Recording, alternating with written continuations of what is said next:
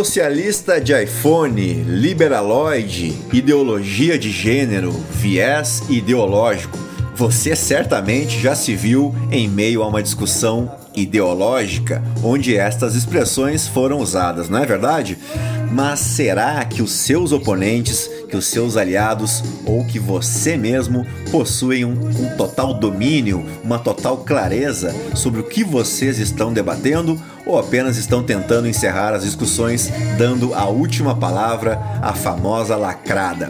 Bom, no episódio de hoje nós vamos começar a abordar os conceitos por trás de várias dessas ideologias, passando pelo liberalismo, pelo conservadorismo, pelo socialismo ou pensamento marxista, pelo progressismo e terminando com a social-democracia, te fornecendo os pontos centrais e indispensáveis de cada uma dessas correntes filosóficas, passando ainda por ações práticas e históricas de sua aplicabilidade e apontando alguns de seus principais contrapontos. Legal, né? Mas que tal se a gente começar pelo começo? Confessa aí, se você estivesse diante de uma prova, de um teste ou mesmo em meio a uma discussão e lhe fosse per lhe perguntado aí o que é uma ideologia, você saberia explicar? Seja sincero. Bom, se você não sabe, vamos lá. Uma ideologia, no sentido mais chulo, mais simplório, mais amplo, é aquilo que seria ou que é o ideal. E um pouco mais adiante, é um conjunto de ideias, de pensamentos, de visões de mundo de um indivíduo ou de um grupo de indivíduos, e esse agrupamento de ideias tem como propósito orientar, guiar, servir como norte das ações sociais, políticas, filosóficas ou econômicas. Vamos de novo então? Uma ideologia é aquilo que seria ou que é ideal, é um conjunto de ideias, de visões de mundo que podem ser de um indivíduo ou de um grupo de indivíduos, e esse conjunto de ideias tem como propósito orientar as suas ações políticas, filosóficas, sociais ou econômicas. Beleza? Então, como a gente pôde perceber, a coisa normalmente já começa mal, né? Porque muitas pessoas usam o termo ideologia de maneira pejorativa. Tu quer ver só? Quantas vezes você já escutou que a sua opinião ou que o seu trabalho não deve ser levado a sério por, por conter um forte viés ideológico? Não é? Bom, pelo menos eu já ouvi isso muitas e muitas vezes, e como a gente percebeu de cara nesse início de episódio, não há problema algum em você ter um viés ideológico, muito pelo contrário, o problema seria se você não tivesse nenhum conjunto de ideias organizado aí na sua cachola para guiar a sua visão de mundo e as suas ações. Perfeito? Muito bem, agora que estamos todos na mesma página, bora lá destrinchar alguns desses conjuntos de ideias que se destacaram, que vêm se destacando ao longo desses últimos quatro séculos, que é onde nessas discussões começaram a ganhar mais destaque. E nesse episódio, nesse primeiro episódio, vamos falar sobre ele, o liberalismo clássico. Então não sai daí que eu já volto.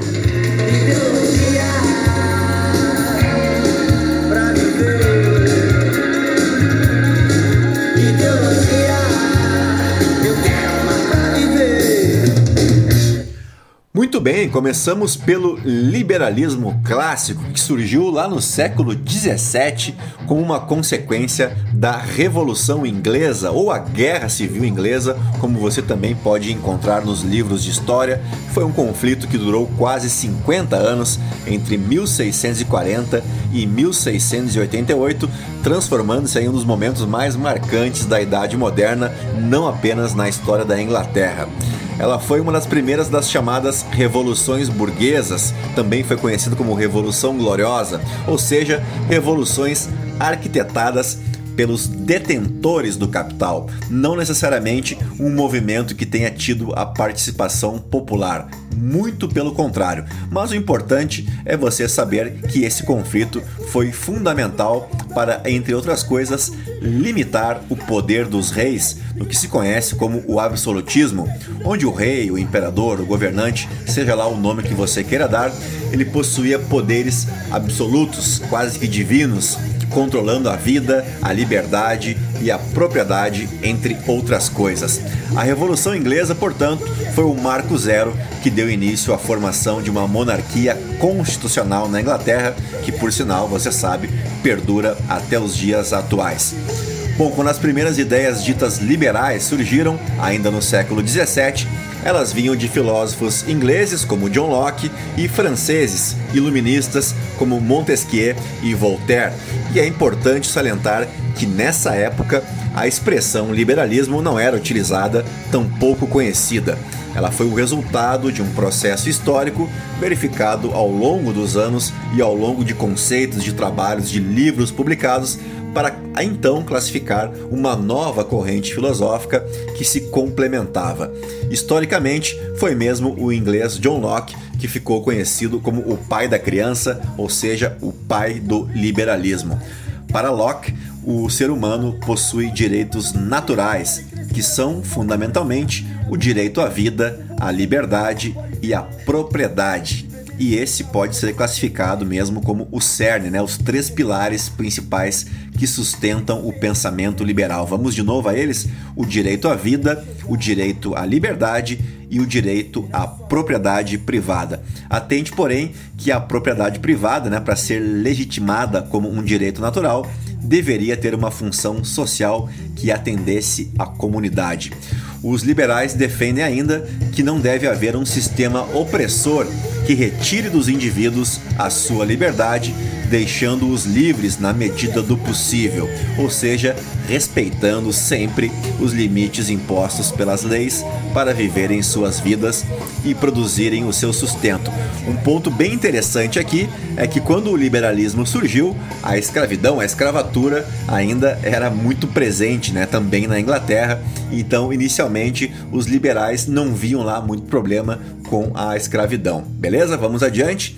Foi nessa direção que surgiu o liberalismo econômico, proposto pela primeira vez por outro filósofo, o economista inglês Adam Smith, que defendia que o Estado deveria ter o mínimo possível de participação e gestão na economia, já que, no seu entender, a economia, os mercados deviam ser totalmente livres para regularem a si mesmos. Daí derivou o conceito mais conhecido de Adam Smith, o da mão invisível, né, que atuaria na regulação de todos os processos econômicos sem a necessidade de qualquer interferência externa, leia-se governo, né, ou leia-se aí como o Estado. Acontece que em todas as obras de Adam Smith, o termo mão invisível aparece sabe quantas vezes? Apenas três vezes e em nenhuma delas como um conceito. Na verdade, em ao menos duas citações, o termo é inclusive utilizado de maneira irônica por Adam Smith. Então, o pensamento liberal vai muito, mas muito além dessa expressão, que do ponto de vista de Adam Smith nem pode ser classificado como um conceito porque ele sequer é explorado ou explicado, é, por exemplo, em sua obra mais famosa, A Riqueza das Nações. Obviamente que os liberais não defendem a ideia de não governo, muito pelo contrário. Para eles, o governo tem a função de desenvolver e impor políticas e ideias priorizando o bem público, protegendo, por exemplo, a propriedade privada, a segurança e o fornecimento de mercadorias básicas para a sua população, lembrando sempre que estamos falando de um período ainda anterior à Revolução Industrial, né, que foi o pontapé inicial para o capitalismo, a gente está falando de um período onde o mercantilismo ainda era dominante. Em vias gerais, o mercantilismo visava o acúmulo de capital, né? o acúmulo de tesouro, como forma de promover o enriquecimento do reino e o fortalecimento do próprio monarca, buscando, é claro, uma balança comercial favorável, aconselhando o Estado a ter o máximo possível de metais preciosos em seus cofres, como por exemplo o ouro e a prata, promovendo ainda políticas protecionistas e a intervenção do Estado na economia e o incentivo às manufaturas. O mercantilismo, então, foi um conjunto de ideias que vigorou no período de transição do feudalismo para o capitalismo, que, como eu citei anteriormente, começou a surgir depois da Revolução Industrial lá na Inglaterra. O liberalismo defende então a liberdade total do indivíduo, sempre respeitando o ordenamento legal, o conjunto de leis, a Constituição, para poder exercer suas atividades econômicas sem qualquer ação do Estado, seja para controlar preços, para realizar acordos comerciais ou agir para evitar disparidades econômicas, reduzindo, por exemplo, taxas e impostos. Para um liberal, o Estado deve concentrar seus esforços apenas em questões essenciais, questões fundamentais, como, por exemplo, a segurança, a, o judiciário e a educação básica, deixando de lado, por exemplo, o ensino superior e a saúde, que seria, pela visão liberal, entregue também à iniciativa privada. Bom, a filosofia liberal vai muito além dessas questões econômicas, ela defende a liberdade total do indivíduo também em questões religiosas, em questões sociais, em liberdade de imprensa e todos os outros setores. Logo, o papel ou o lugar de cada indivíduo na sociedade dependeria exclusivamente do seu esforço individual, a famosa meritocracia. Segundo essas ideias, os liberais defendem uma tributação mínima para as grandes empresas, defendendo que uma menor carga de impostos estimularia o crescimento econômico, corrigindo assim as desigualdades sociais a médio e longo prazo. Bom, acredite ou não, esse é apenas um resumo. Futuramente a gente pode organizar um episódio específico para ampliar mais os conceitos liberais, avançando para o conceito, por exemplo, do que é ser um liberal nos Estados Unidos, né? Onde o liberalismo é muito mais identificado como uma filosofia de esquerda e podemos passar também pelo neoliberalismo que se desenvolveu a partir dos anos 70, sob outro momento, sob outro contexto histórico e que tenta fazer aí uma adaptação dos princípios do liberalismo clássico às exigências atuais de um Estado regulador e assistencialista que deveria controlar parcialmente o funcionamento do mercado. Mas para a gente fechar a pauta liberal, liberal, né, vamos apontar agora alguns pontos críticos apontados aí pelos adversários dos liberais. Bora lá? Bueno, o principal ponto de discordância dos críticos ao liberalismo é que uma política nestes moldes totalmente liberal, sem a interferência do Estado, causam maiores índices de miséria e desigualdade social excluindo a parcela da sociedade que não possui condições financeiras de acessar serviços importantes como uma educação de qualidade ou um atendimento médico especializado. A falta de controle ou a interferência do Estado auxiliaria também na formação de monopólios ou oligopólios deixando a classe trabalhadora mais vulnerável a aceitar qualquer tipo de oferta de trabalho para garantir a sua sobrevivência. Ao longo da história, a gente pode destacar algumas falhas da implementação de políticas liberais ou mesmo a deturpação de seus conceitos clássicos. Thomas Jefferson, por exemplo, que foi o terceiro presidente dos Estados Unidos, que governou entre os anos de 1801 e 1809, ele que foi autor da Declaração de Independência dos Estados Unidos e de outros documentos importantes do início do constitucionalismo americano, ele era sim um liberal e um defensor do pensamento liberal. Ele se voltou para a política e para o direito né, por sua devoção ao que chamava de abre aspas, a santa causa da liberdade, e é bem possível que a palavra liberdade talvez seja a mais importante para o povo americano até os dias atuais, muito por conta então do Thomas Jefferson. Ele redigiu também a Declaração de Independência adotada pelo Congresso americano em 4 de julho. E ao fazê-lo, ele também definiu a filosofia do governo americano, baseado no fato de que cada pessoa, em virtude apenas de sua humanidade, possuía direitos naturais inerentes e por direitos naturais inerentes, entenda-se aí novamente o direito à vida, à liberdade e à propriedade privada. Bueno, mas o grande problema é que o Thomas Jefferson foi um proprietário de escravos ao longo de quase toda a sua vida. Os registros históricos recomendam que ele tenha libertado apenas dois escravos, né? e um deles comprou a própria liberdade em 1792 pelo preço de 60 libras. Antes de sua morte, em 1826, Thomas Jefferson alforriou mais cinco negros e deixou em testamento 260 escravos para os seus herdeiros. Então parece que o seu ideal liberal não valia para todos, não é verdade? Bom, no campo econômico, temos a crise de 29, também conhecida como a Grande Depressão, lá nos Estados Unidos, que foi uma forte recessão econômica que atingiu o capitalismo internacional no final da década de 20, marcando também a decadência do liberalismo econômico naquele momento e teve como principais causas a superprodução e a especulação financeira, resultado de mais de uma década de políticas econômicas 100% liberais.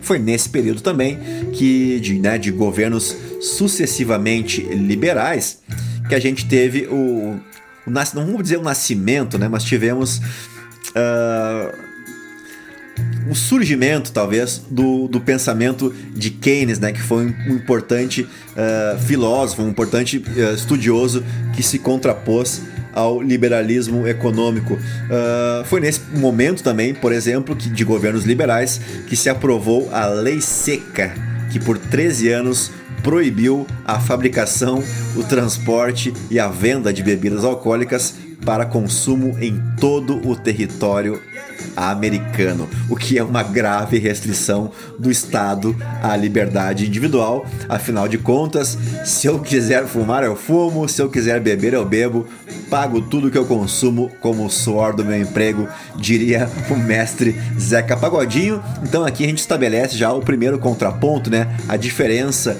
entre o conceito né, ideológico e a ação prática que muitas vezes deturpa o conceito e não quer dizer que o liberalismo não funciona, ele apenas foi mal empregado, ao menos nestes dois exemplos que eu citei aqui, o do Thomas Jefferson e o da Grande Depressão lá em 1929. E assim encerramos o tema liberalismo, o nosso primeiro episódio dessa série Ideologia. Eu espero que você tenha compreendido pelo menos o cerne do pensamento liberal e a sua visão de mundo.